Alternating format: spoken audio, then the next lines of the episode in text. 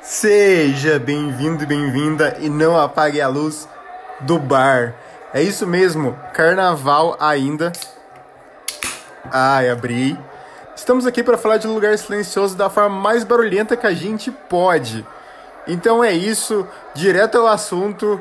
Eu apago a luz sim pro primeiro, não devia aparecer monstros.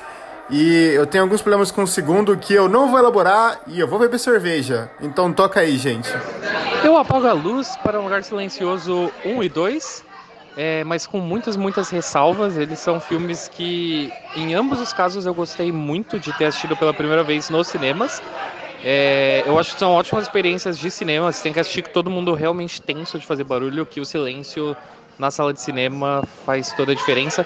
Mas quanto mais você reassiste esses filmes, mais burros eles ficam.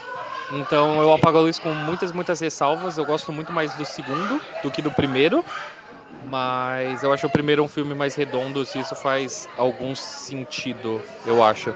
Mas enfim, foda-se, assista um lugar silencioso porque é minimamente legal, mas não exalte um lugar silencioso como a melhor coisa do mundo, porque definitivamente não é, e as pessoas na internet precisam assistir mais filmes. E o John Krasinski é um fofo, então tá tudo bem, ele pode fazer o que ele quiser. Apesar dele ter, de ter teorias da conspiração de que ele é republicano, o que eu não duvido, ele tem cara de republicano, mas enfim, Emily Blunt, amo ela. É isso. Então eu apago a luz sim pra Um Lugar Silencioso 1 e 2. Eu apago a luz pra Lugar Silencioso 1 e 2, mas não é o tipo de filme que eu gosto. É, eu não gosto de filme de sobreviver, tipo apocalipse. Primeiro ainda é meu favorito.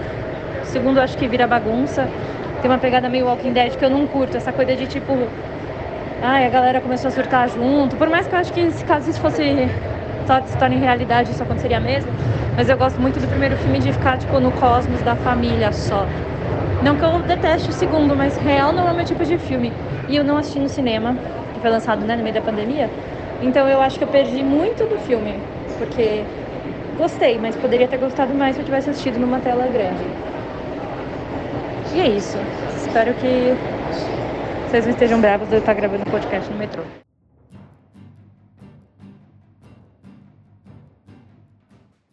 Olá, caro ouvinte. É, nós não estamos sacaneando você, tá? Rolou carnaval, a gente se perdeu. E, enfim, mas a gente não perdeu o Eloy dessa vez, então tá tudo certo. Então vai ficar pra outra semana o nosso episódio. É, não vai rolar, não deu. Tal qual Capitu, estamos com olhos de ressaca por esses tempos. Mas assista muitos filmes de terror. Continue nos acompanhando no arroba no Twitter. E a gente volta na semana que vem. Só porque eu sei que vocês estão aguardando ansiosamente por isso, sigo fora do Tinder.